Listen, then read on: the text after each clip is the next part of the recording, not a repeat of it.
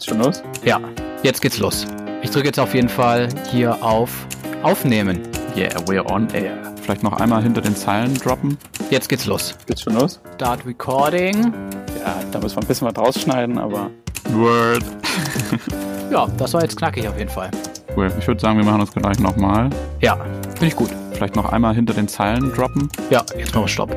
Stopp. Hi Niklas Hallo Tobi. und willkommen zur zweiten Folge von Hinter den Zeilen. Wir sind Niklas, den habt ihr eben gehört, und Tobias, das bin ich. Wir sind zwei Nachwuchsjournalisten und wir wollen diesen Podcast nutzen, um über die Journalismusbranche zu sprechen, m, welche Erfahrungen wir da so auch als Nachwuchsjournalisten machen. Und wir wollen auch ganz konkret einfach über unsere eigene Arbeit sprechen, also Artikel oder Interviews von uns vornehmen, mal einfach selbstkritisch fragen, was hätten wir da besser machen können. Und in der Folge haben wir jetzt äh, Interviews mitgebracht, die wir mal geführt haben. Jeder hat ein Interview, äh, das nicht so gut funktioniert hat dabei. Und wir wollen uns jetzt mal anschauen ähm, und analysieren, was da eigentlich die Probleme waren. Und damit wir das dann und vielleicht auch ihr, wenn ihr was daraus lernen könnt, äh, wie wir da irgendwie was besser machen können. Niklas, dein Interview ist doch noch gar nicht so alt, oder? Ja, das habe ich Ende 2019 geführt. Da habe ich gerade ein Praktikum äh, beim Zündfunk bei Bayern 2 gemacht. Und zwar habe ich da mit äh, Scott De Devendorf gesprochen. Äh, das ist der Bassist äh, von der Indie-Band The National aus den USA. The National, ja, ziemlich cool. Äh, ja, dachte ich damals auch. äh, könnte man meinen, dass es eigentlich ganz cool ist, mit so jemand zu sprechen, aber das Interview lief dann äh, nicht so gut. Und äh, am Ende wurde davon auch gar nichts im Radio gesendet tatsächlich. Was? Gar nichts? Oh, da bin ich aber gespannt. Aber da sprechen wir dann äh, nach deinem Interview. Mit wem hast du denn ein Interview geführt? Das war Danny Lyon, das ist ein äh, US-Fotograf und ja, das war wirklich das schwierigste Interview, was ich bisher geführt habe. Okay, dann äh, erzähl mal, warum war das so schwierig? Wie lief das? Kurz zum Kontext, also Danny Lyon ist äh, Fotograf und Filmemacher. Er ist heute ähm, 78 Jahre alt und er stammt aus New York, ähm, ist jüdisch und hat halt als einer der ersten die schwarze Bürgerrechtsbewegung fotografiert.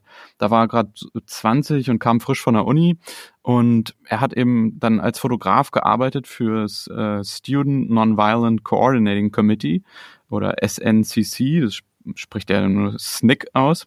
Und das war halt äh, wirklich eine der wichtigsten Organisationen der Bürgerrechtsbewegung. Ich meine Martin Luther King hat die mitbegründet, ja. Und Lein war überall dabei in den 60ern, bei Sitzblockaden, Ausschreitungen, Protestmärschen im Süden.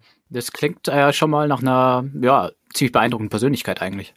Ja, und ich war auch beeindruckt, also von den Fotos und diesen Fotoserien über die Bürgerrechtsbewegung, ähm, die heißt äh, The Movement.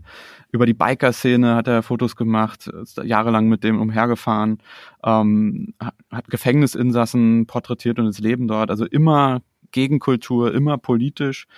Und ich fand auch seine Biografie spannend und dachte eigentlich, dass ich gut vorbereitet bin fürs Interview. Und was war dann? Na, er wollte dann überhaupt nicht mit mir reden. Und warum? Okay, überhaupt nicht. Warum? Eigentlich nur, weil ich von einem Online-Medium kam. Das war so der Hauptgrund. Ich war nämlich gerade Praktikant bei Spiegel Online Kultur und das war 2017. Das war mein letzter Tag im Praktikum und ich dachte, ja, ist ja ein schöner Abschluss. Ähm, Und das CO Berlin, das ist das Fotomuseum am Bahnhof Zoo, hat Danny Lyon eine große Retrospektive gewidmet. Das Interview war schon vereinbart und ja, ich bin also dahin gefahren in die Ausstellung, habe mir das alles mal angeguckt und dachte, ja, jetzt können wir ja reden. Und dann kommt äh, dieser Mann da mit schlohweißem Haar und randloser Brille und sehr bequemen Turnschuhen äh, diesen, in den großen Ausstellungsraum vom CO. Und ich stand dann am anderen Ende, habe gerade noch Bilder angeguckt und dann kommt die Pressesprecherin zu mir und die lief die ganze Zeit zwischen uns hin und her, so wie so eine Diplomatin. Die Situation klingt schon mal ziemlich absurd. Äh, was hat der Spre Pressesprecherin denn zu dir gesagt? Sie meinte dann so, ja, hm, Danny Lyon hat nicht so gute Laune, er hat schon vier Interviews gegeben heute, also sprich, er will nicht mit mir reden. So. Und sie hat mich dann beschwichtigt, ja, mit Ihnen redet er auf jeden Fall noch, ist dann wieder zu ihm hin. Ich glaube, sie hat ihn wirklich äh, bearbeitet und echt überreden müssen. So, dann bisschen Smalltalk, dann äh, bin ich mit ihm ins Café vom CO. Das ist natürlich für ein Radiointerview Mist, das hört man in der Aufnahme gleich auch leider an. Ähm, aber es war halt der einzige Ort, da- das wimmelte ja von Presseleuten, ne? Und es war so die, die einzige Ecke, wo man so ein bisschen Ruhe hatte. Und ich war ja für ein Textinterview da. Also einfach Notizen machen, Telefon auf den Tisch, zack. So, und dann hat er mir erstmal zehn Minuten lang erzählt und ich hatte nur 30 mit ihm, warum er Online-Medien und dem Internet misstraut. Danny Lyon drückt das so aus. I like to say, you know, because we're here, brother, Goebbels would have loved. Can you imagine if Goebbels mm. had Facebook? They would have won the war, probably. Ich meine, was sagt man da als Deutscher? Es stimmt ja auch irgendwie, aber Facebook ist ja nicht das ganze Internet und ich habe also mit hm, Verständnis ausgedrückt und ja, jetzt nach populistischen und rechten Online-Kampagnen, Cambridge Analytica und so weiter, verstehe ich ihn, glaube ich, mehr. Aber es ist schon eine starke Meinung. Und in dem Moment habe ich dann gleich eine Frage nachgeschoben, äh, was er dann von den Gerüchten hält, dass Mark Zuckerberg als Präsident kandidieren will. Wie hat er darauf reagiert? Er ist überhaupt nicht drauf eingegangen, so als hätte er die Frage nicht gehört. Ich fand es auch echt schwierig, dann überhaupt dieses Interview zu führen, weil ja, er neigt einfach zu Monologen und dann hat er immer wieder betont, dass er ein alter Mann ist. Ich meine, der Danny Lyon ist mindestens 50 Jahre älter als ich. So, ich wollte ihn aber in dem Moment auch nicht unterbrechen, weil hey, er redete immerhin. Vorher wollte er gar nicht mit mir reden, jetzt jetzt ist er im Redefluss. Dann kam halt noch ganz viel Medienkritik, äh, Medienkritik zum Teil auch undifferenziert. Und was hast du ihm dann so gefragt? Ich kam kaum dazu. Also er hat dann Gegenfragen gestellt. Ihn hat es dann interessiert, warum mein Englisch amerikanisch klingt also habe ich ihm vom, äh, von meinem Auslandsjahr in Mississippi erzählt und er gleich, Großvater Nazi und du interessierst dich für einen Ku oder wie? Also fand ich schon irgendwie, irgendwie witzig und ganz gut, so direkt, aber auch so ein bisschen gewollt. Und ja, ich habe mich dann da eigentlich gar nicht so groß aus der Spur bringen lassen. Ich wusste zumindest, dass meine Großväter keine Nazis waren, aber ja, ich habe dann einfach gesagt, mh, mm, Mississippi habe ich mir nicht ausgesucht und äh, ich meine, das ist heute noch rassistisch geprägt. Das fand ich schon krass zu sehen, dass zum Teil Schulen ähm, quasi segregiert sind, dass du halt in einem Ort eine öffentliche und eine private Schule hast. Und ja, die öffentlichen Schulen, da sind dann People of Color, äh, Mexican, His Hispanics oder eben Weiße, deren Eltern sich das nicht leisten können, ihre Kinder auf die private Schule zu schicken, die natürlich komplett weiß ist. Also das ähm, war wirklich eine Erfahrung, die USA mh, mm, also wirklich kennenzulernen. Okay, also auf deine Eingangsfragen ist er quasi überhaupt nicht eingegangen, so wirklich. Wie ging es dann weiter?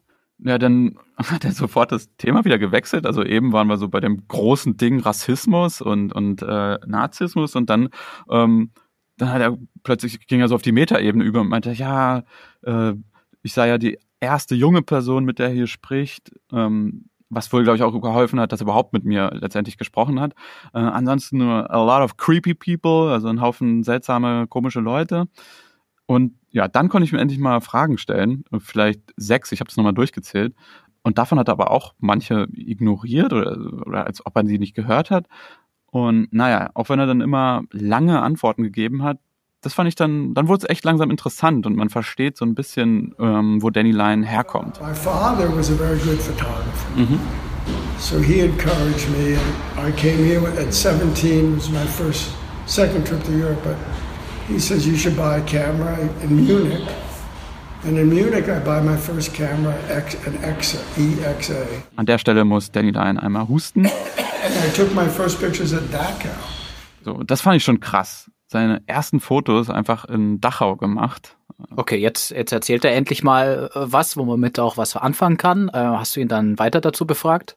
Ja, das hätte ich gleich machen müssen. Ich habe dann nicht weiter nachgefragt, wie das genau für ihn war. Das wäre natürlich interessant gewesen. Aber er hat dann halt auch schon erzählt und ähm, von sich aus dann ähm, habe ich gemerkt, okay, sein Vater ist ihm anscheinend wichtig. Ähm, da hat er dann nämlich erzählt, dass der in, in München zur Schule gegangen ist. Das war auch der Grund, warum er ähm, Danny Lyon war, das war in den Ende der 50er, als er dort zu Besuch war. Ähm, sozusagen auf den Spuren seines Dads, der ist dort äh, in München zur Schule gegangen und er meinte quasi täglich im Hofbräuhaus trinken gewesen. Aber wie eben auch die Braunhemden. Und sein Vater, eben Jude, hat dort Hitler täglich gesehen, der ist da täglich an dem vorbeigelaufen. Und äh, sein Vater meinte später zu ihm, der hätte Hitler an der Stelle dann eigentlich umbringen können. Und er war aber eben kein Kommunist. Und das äh, war wohl der Grund, warum er es nicht gemacht hat, meinte, meinte Danny Lyon zumindest zu mir. Sein Vater ist dann später in die USA geflüchtet. Und das war alles übrigens Teil seiner Antwort darauf, warum Danny Lyon SNCC beigetreten ist, also der Bürgerrechtsorganisation. Nur Kommunisten und Organisierte hätten damals Hitler entgegengestanden. Also ist Danny Lyon auch eine politische Organisation. Also das hat mich schon irgendwie sehr zum Nachdenken gebracht, weil da so viele Themen zusammenkamen. Also für dich auf jeden Fall eine positive Erfahrung. Ist ja auch gut, wenn es ein, wenn ein Interview wirklich einen auch danach beschäftigt. Das stimmt schon. Und dann habe ich irgendwie versucht, seine Erfahrungen ähm, aufs Heute zu übertragen, auf Rassismus heute. Weil da, zu der Zeit war auch gerade Charlottesville aktuell, 2017, die Ausschreitungen dort. Und ja, da wich er dann aber mehr aus. Und dann sagte er, You know, I often say, you know, being a Jew in America is nothing. But I think to be a black in America would be very similar to being a Jew in Germany, maybe even now. But certainly before, once this, uh, you know, once the Nazism is pervading Okay, wenn ich ihn jetzt richtig verstanden habe, sagt Danny Lyon, dass die Situation der Schwarzen in den USA mit der der Juden in Deutschland vor der Machtübernahme der Nazis vergleichbar war, vielleicht noch immer ist, ähm, finde ich schon eine steile These. Absolut. Also als Deutscher dachte ich auch gleich so an Holocaust-Relativierung, aber ähm, Lyon betont ja die 20er Jahre, also die Situation der Juden vor der Shoah. Aber ich, der Mann saß sogar mit Martin Luther King im Gefängnis, meint er, in einer anderen Zelle, weil natürlich waren auch die segregiert. Der war wirklich ja Zeitzeuge der Bürgerrechtsbewegung und ja hatte auch Geschichte studiert. Das heißt, so ein, so ein gewisses also Wissen hatte er ja da, aber er meinte, das, das braucht man auch zu der Zeit nicht, um zu verstehen, dass da gerade Geschichte passiert in den 60ern. Ich hätte auch dann eigentlich gerne noch mehr zu heute aus ihm rausbekommen, gerade wegen Charlottesville und so weiter. Aber dazu wollte er gar nicht viel sagen. Der hat Trump dann nur einen Idioten genannt. okay. Ja, okay, es klingt allgemein nach einem nicht einfachen Interview, aber auf jeden Fall auch interessant. Äh, was hast du denn da mitgenommen? Was hast du da jetzt aus dem Interview gelernt damals? Also inhaltlich war es für mich natürlich schon interessant und es hat mich nachdenklich gemacht. Wie gesagt, bis heute, habe ja heute noch drüber nachgedacht. Ähm, und so allgemein für Interviews, sozusagen, um auf die Metaebene zu kommen, man kann halt auf alles Mögliche vorbereitet sein, aber es kann halt immer auch alles anders kommen als gedacht. So. Und da hilft es eben nur so gut wie mög äh, möglich, sich eigentlich inhaltlich vorzubereiten, äh, weil man dann spontan einfach besser reagieren kann, weil man weiß, was man dann spontan für Fragen noch stellen kann oder so und das ein bisschen lenken kann und dann in der Situation einfach nicht so schnell überfordert ist. Ähm, aber das halt eigentlich jemand gar nicht mit dir reden will, das ist echt schwierig. Und ich glaube, es ist auch eher die Ausnahme, aber sowas Steven-mäßiges sagt man ja einigen Künstlerinnen und Künstlern nach. Und Danny Lyon war da halt nochmal besonders speziell. Der hatte ja irgendwie einfach gar keinen Bock und dann aber wollte er ein bisschen provozieren oder zumindest sticheln. Ja, was ich da auch ein bisschen jetzt dran gedacht habe, wenn da einer ist, der will einfach nicht mit dir sprechen und der führt sich da so auf und dann denke ich mir so, ja, okay, dann breche ich das Interview einfach ab, oder? Ja, wahrscheinlich. Ich wollte das aber auch, halt auch in dem Moment nicht auf mir sitzen lassen. Also auch dieses Sticheln. Beziehungsweise dachte, ich dachte ich mir ja auch, das kommt ja auch irgendwie blöd der, äh, der Redaktion gegenüber. Ne? Wenn ich dann eigentlich ein Interview vereinbart und dann komme ich damit nix.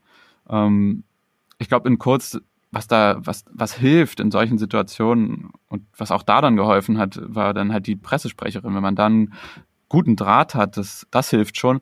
Und es wäre halt viel besser gewesen, fürs nächste Mal sozusagen einen früheren Interviewtermin zu bekommen, also nicht, nicht der fünfte an dem Tag zu sein. Ich hatte halt wirklich das Pech, einer der letzten an seinem Interview-Marathon zu sein. Also ich weiß nicht, ob nach mir noch welche waren, aber der hatte ja schon gar keine Lust mehr. Ähm, und das ist halt auch echt so ein Problem. Ne? Ich hatte dann in der Zeit, die ich mit ihm hatte, wahrscheinlich dann einfach mehr Fragen stellen sollen oder wenn er, wenn er wieder ausweicht, und ich glaube, das ist auch allgemeingültig, wenn jemand dann ausweicht oder Monologe hält, dann einfach die Frage wiederholen, sozusagen da konsequenter sein. Ja, und was ist dann aus dem Interview geworden? Wie hast du es dann äh, verarbeitet? Ja, es war halt klar, dass es nicht als Wortinterview so funktioniert wie geplant. Einfach weil es halt so durcheinander ging, ne? Und äh, immer wieder ausgewichen ist oder dann nicht geantwortet hat und dann, dann aber plötzlich Thesen aufgestellt hat, die man halt einfach mehr einordnen musste. Deshalb habe ich das Interview mit ihm dann einfach als Hintergrundgespräch genommen, um meine Ausstellungskritik äh, dann zu unterfüttern und das irgendwie besser ein, einordnen zu können. Hm. Ja, das ist natürlich eine elegante Lösung und ähm, ja, und wen es interessiert, äh, Danny Lyons äh, Webseite heißt bleakbeauty.com. Dann kommen wir zu deinem Interview, Niklas. Ähm, Du meintest ja schon vorhin, du hast ein Mitglied von der Indie-Band The National interviewt für die Sendung Zündfunk von Bayern 2. Aber das Interview ist nie gesendet worden. Was war denn da los? Und zwar habe ich äh, Scott Davendorf äh, interviewt. Das ist der Bassist von The National. Bevor ich über das Interview spreche, äh, vielleicht mal kurz zur Band, wer sie nicht kennt. Ist eine US-amerikanische Indie-Band, äh, gibt schon seit 1999, haben bisher acht Alben veröffentlicht und in der Indie-Welt, wer sich da ein bisschen auskennt, da sind sie schon eine große Nummer mittlerweile. Spielen in großen Hallen, haben auch schon viele Preise gewonnen, wie den Grammy zum Beispiel, der in der Musikwelt dann doch auch wichtig ist. Und charakteristisch charakteristisch ist halt so ein melancholischer Indie-Sound. Ähm, und das Aushängeschild von der Band ist eigentlich der Sänger, Matt Berninger. Der hat einfach so ein Künstler-Image und kokettiert damit auch sehr und ist so eine interessante Persönlichkeit. Aber ich habe halt als Interviewpartner Scott Davendorf bekommen, den Bassisten. Ist ja auch üblich bei solchen äh, Band-Interviews, dass die sich abwechseln mit dem Interview geben. Von daher war das schon okay. Und wie lief das ab? Ja, also The National haben in München ein Konzert gespielt und dann wurde eben von uns, also vom Zündfunk, von der Sendung, ein Interview angefragt oder eben von der deutschen PR-Agentur angeboten. So genau weiß ich das jetzt auch nicht mehr. Und das wollte niemand in der Redaktion so recht machen. Und das wurde mir dann so, dem Praktikanten halt so zugewiesen. So mach, mach du das mal. Hast du da Bock drauf? Kennst du die? Und ich dachte mir so, ah, The National, klar, kenne ich, schon von gehört. Ist eigentlich ganz cool, mit denen so zu labern. Klar. Und dann habe ich halt ein paar Fragen vorbereitet, äh, so einen halben Tag da investiert, bin zum Veranstaltungsort, wo dann das Konzert eben auch am selben Abend stattfinden sollte. Und äh, Scott Davendorf habe ich dann da getroffen im Zenit. Das ist so eine ehemalige Eisenbahnhalle in so einem Gewerbegebiet. Und in München ist es eigentlich so eine der größten Konzerthallen. Die nächstgrößere Konzerthalle war, wäre dann schon die Olympiahalle, also ist schon groß. Ja, und wir saßen da dann backstage in einem der Bandräume und äh, im Hintergrund hat man schon so den Soundcheck in der Halle gehört.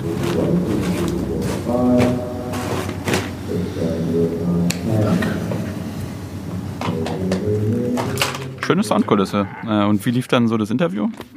Also Scott, der war eigentlich total lässig drauf und auch freundlich, aber auf so eine, äh, ich sag's mal, sehr amerikanische, sehr unverbindliche Weise. Und äh, so war das Interview dann auch. Also unverbindlich und so ein bisschen indifferent. Ähm, wir hören da jetzt einfach mal in die erste Frage rein. So, uh, during this tour, you have like many shows in Germany, and uh, like the last two shows in Berlin sold out. And uh, can you imagine why the Germans love you so much?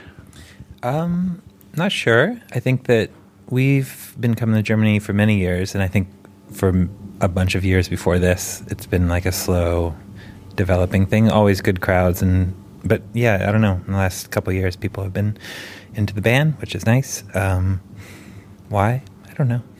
Die Frage war so als lockerer Einstieg gedacht, wo er vielleicht mal so einen interessanten Gedanken formulieren kann, einfach so was Offenes, warum die Band hier in Deutschland so erfolgreich ist.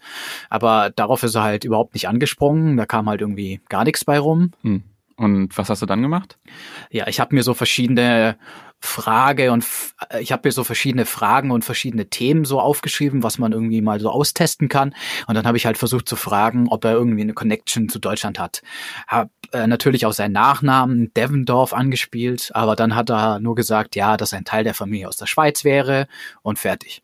Und ja, im Nachhinein kann ich mir halt auch gut vorstellen, dass er das schon öfters gefragt wurde, gerade im deutschsprachigen Raum. Ja, also vielleicht nicht so eine gute Idee, diese Frage, ne? Ja allgemein Namen in Interviews ist immer schwierig. Also vor allem bei, bei Musikern und Musikerinnen darf man eigentlich nie nach dem Bandnamen fragen, weil das einfach so, ist halt so eine Klischeefrage und führt auch meistens zu nichts. Aber dann kam eigentlich der beste und lustigste Moment im ganzen Interview. Und zwar ist dann sein Bruder, der in der Band Schlagzeug spielt, äh, reingekommen in den Raum und hat seine äh, Gesichtsreinigung in allen möglichen Taschen gesucht. Ziemlich Rock'n'Roll. God damn. Man. I would just. Oh man. I know. I hate touring. I hate touring. Also er hasst auf Tour zu gehen und das war natürlich schon super witzig, diese, diese Szene und hatte ich auch alles auf Band eben, weil einfach das Aufnahmegerät weiter lief und Scott hat mich auch gefragt, so hey, hast du das jetzt aufgezeichnet? Und ich so, ja, und aber das war natürlich total unbrauchbar. Was, was willst du damit für ein Interview machen? Naja. Dann ging das Interview weiter und bei der nächsten Frage wollte ich dann auf ihr 20-jähriges Bandjubiläum letztes Jahr anspielen und fragen, ob sie dann halt einfach mal nach 20 Jahren reflektiert haben, wie sie so bisher gearbeitet haben und ob sie in Zukunft vielleicht was anderes machen möchten. Und da können wir jetzt auch noch mal reinhören. Do you reconsider like doing some things differently in the future? Oh yeah, we we've done that a few times. Like we we, we used to like record and rehearse and whatever together, and then we kind of got away from that for a bit um, and started to abstract the process a little bit more. Um, and then the last two records have been made in our studio. Aaron built a studio on his um, upstate and uh, or at his, and it's um, yeah, that's been good. I feel like the next time we, we've also sort of gotten the records have gotten simpler and more elaborate at the same time, as far as like like simpler in the way that we want to hear everything and like not this like sonic soup. Um, and I think we're sort of trending towards that. ja, klingt jetzt auch nicht sehr ergiebig. Ich meine, nach 20 Jahren kann man auch schon ein bisschen knackiger formulieren. Hm, ist jetzt auch nicht so sehr radiophon, sage ich mal. Aber es war äh, wenigstens eine Frage, zu der er was sagen konnte oder zumindest was sagen wollte. Aber es steckt halt, ich meine, du hörst es ja, da steckt einfach keine Aussage drin. Und bisschen was über ihre Arbeitsweise, aber sagen wir auch mal ehrlich, wen interessiert das eigentlich sonderlich, die Arbeitsweise von Musikerinnen, Musikern, außer Leute, die halt so ein Nischeninteresse haben. Naja, und dann kam mein letzter Versuch, äh, so ein Schwenk ins Politische, weil auf ihrem letzten Album haben sie mit vielen weiblichen Musikerinnen zusammengearbeitet und Frauen oder Weiblichkeit, das waren so Themen, die so ziemlich im Mittelpunkt standen vor der ganzen Platte. Es gab dann auch so einen Kurzfilm äh, übers Leben einer Frau, so als Begleitding zum Album. Und dann wollte ich halt fragen, ja, ob sie damit auch sehr die sehr von Männern dominierte Rockmusik so kritisieren wollen. I mean, yeah. I think what I mean we have been doing this a while and also like we are guys and like we know how hard it is to like just do anything as a group of people but like especially it's like I think just I don't know equality and like that we're all for that um and I don't know we don't want to preach to people in any way, but also like that's not preaching. That's just sort of like education. Like everyone should be sort of working together, and I don't know. We try and keep it that way on tour and in the studio, and I don't know. Eieiei, ist ja echt schwammig. Vor allem, wir sind Typen und wir wissen, wie schwer es als Gruppe ist. Hä? Also viel, I don't know, Gleichheit, Gleichstellung, dies, das. Also was mir jetzt beim zweiten Hören aufgefallen ist, dass er ja da auch sagt, dass sie nicht predigen wollen. Äh, aber das hätte ich ja natürlich gerne von ihm gehört. Das, das will man ja als Journalist, dass ähm, der einfach so ein Statement rausballert, dass er halt einfach sagt, ja, Frauen in der Rockmusik ist einfach unterrepräsentiert und werden auch diskriminiert. Äh, sowas will man dann hören, das ist schön knackig. Aber darauf hat er halt einfach keine Lust gehabt. Und dann habe ich halt versucht, in den nächsten zwei Fragen da äh, beim Thema zu bleiben, da ein bisschen nachzubohren und einfach mehr rauszukriegen, aber er wurde halt einfach nicht konkreter und naja, und dann war das Interview vorbei. Das war schon, so nach ein paar Minuten. Ja, das waren dann insgesamt, was war das? 15, 20 Minuten. Und ja, dann war ich halt so mit meinen Fragen durch. Habe jetzt auch keinen Grund gesehen, da noch länger abzuhängen. Und dann bin ich dann mit in den Sender. Hab gesagt auch, so meinem zuständigen Redakteur, ja, das Interview war halt eben nur so mittelmäßig. Und dann hat er zu mir gesagt, ja, dann schneid doch mal die drei besten O-Töne raus und das können wir dann vielleicht bringen. Und dann hat sich eben mein Redakteur sich das angehört und dann entschieden, ja, dass er einfach nichts damit in die Sendung nimmt. Schade. äh, ja, und ehrlich gesagt, ich habe mir dann auch gedacht, so, ja, ich kann die Entscheidung voll nachvollziehen. Äh, ich an seiner Stelle hätte das Interview wahrscheinlich auch nicht verwendet, weil es kam halt einfach nichts dabei rum. Ja, so eine Interviews gibt's, aber was, was glaubst du, hat da nicht so richtig funktioniert. Ich glaube, das lag so an mehreren Punkten. Also erstens hatte ich einfach fast keine Ahnung von der Band. Also es hätte halt schon mehr gebracht, wenn da jemand hingegangen wäre, der oder die halt sich ein bisschen mit der Band schon auskennen, äh, die Entwicklung verfolgt haben, sich öfters mal mit denen beschäftigt haben. Und äh, so einer Person wäre natürlich auch einfach bessere Fragen eingefallen. Ich habe halt so einen halben Tag ein bisschen rumrecherchiert und mir ein paar Fragen aufgeschrieben. Ja. Und dann weiterer Punkt ist, dass äh, meiner Meinung nach auch dieses klassische Musikerin oder Bandinterview auch ist, ist ich finde ich ist ein Problem ich habe jetzt nicht so viel Erfahrung damit, äh, Musikerinnen und Musiker zu interviewen. Ähm, was findest du denn da so problematisch? Also es läuft ja so, das ist ja immer nach so einem Schema eigentlich. Eine Band, die so einen gewissen Bekanntheitsgrad hat, bringt ein neues Album raus oder geht halt auf Tour und dann gibt's halt so einen Interviewmarathon, wie das eben bei Danny Lyon auch war. Und dann geben die ein Interview nach dem anderen und die Fragen sind halt oft die gleichen oder vor allem ist diese Interviewsituation auch immer die gleiche. Da triffst du einen, äh, äh, einen, Inter einen Journalisten nach dem anderen äh, in der gleichen Situation. Und für die Band und Künstlerinnen ist das natürlich ziemlich ermüdend, wenn man auch vor allem die Fragen öfters dann hört. Und wenn es dann auch noch so große Player sind wie The National, die halt in ihrer Karriere schon hunderte Interviews gegeben haben. Hm, und dann sitzt noch einer da wie du, der vielleicht gar nicht so gut vorbereitet ist. Ja, das auch noch. Und äh, ja, mit Newcomern ist das natürlich was anderes. Äh, die sind da oft nicht so vorbelastet und die freuen sich halt natürlich über jegliche Öffentlichkeit, die sie bekommen. Aber da müssen wir jetzt auch einfach mal ehrlich sein. Ähm, Gerade so äh, neue Bands, äh, Musikerinnen, die sind auf uns Journalisten und Journalistinnen gar nicht mehr so angewiesen. Die die brauchen hauptsächlich so einen guten Auftritt auf Social Media und sind da. Und dass sie da halt gut unterwegs sind, das ist mittlerweile fast wichtiger, als, als in den Medien zu erscheinen, weil sie damit eigentlich noch mehr Leute erreichen. Ja, definitiv. Aber was hättest du denn trotzdem äh, an dem Interview in der Situation besser machen können? Ja, vielleicht äh, keine Interviews mit Künstlern und Künstlerinnen führen, vielleicht so allgemein. Wie jetzt?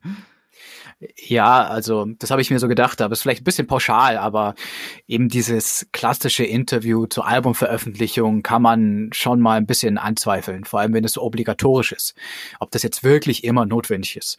Und wenn man das halt schon macht, dann sollte man da irgendwie mit konkreten Themen und Fragen hingehen, die man auch wirklich spannend findet und wo man auch irgendwie ausgehen kann, dass die Band was dazu sagen hat. Ähm, sonst vielleicht wirklich einfach nicht machen, das Interview. Ich glaube, dieses äh, Künstlerinnen-Interview kommt auch langsam allgemein aus der Mode. Aber was wären dann so Alternativen? Wenn ich Interviews lese, also was ich viel spannender finde, ist, wenn sie sich über ein bestimmtes Thema drehen, das vielleicht gar nichts mit der Musik jetzt vor der Band oder der Künstlerin zu tun hat. Hm. Hast du da ein Beispiel? Ja, und zwar aus dem Zeit-Podcast Frisch an die Arbeit habe ich mal so ein Interview gehört und das fand ich äh, total cool. Das, also erstmal kurz zu dem Podcast. Das ist so ein Interview-Podcast, in dem die Gäste über ihr persönliches Verhältnis zum Thema Arbeit sprechen. Und da war im Oktober 2019 Henning Besser zu Gast. Der ist Mitglied von Deichkind, dem Hamburger Künstlerkollektiv, und ähm, der ist verantwortlich für die Bühnenshow von denen. Und die hatten da nämlich gerade äh, Ende letzten Jahres ihr neues Album rausgebracht. Aber in dem Interview ging es eigentlich überhaupt nicht um die Musik, sondern es ging halt darum, wie dieses Kollektiv Deichkind funktioniert, wie es organisiert wird.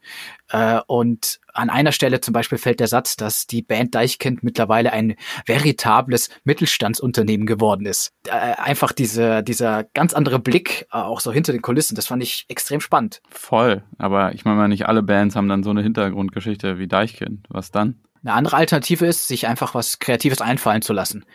Zum Beispiel mit äh, Künstlerinnen oder Bands an den interessanten Ort gehen und einfach mal schauen, was der mit ihnen macht, äh, ob sie darauf reagieren oder was sie unternehmen mit denen. Dann bekommt es halt auch schon viel mehr Dynamik.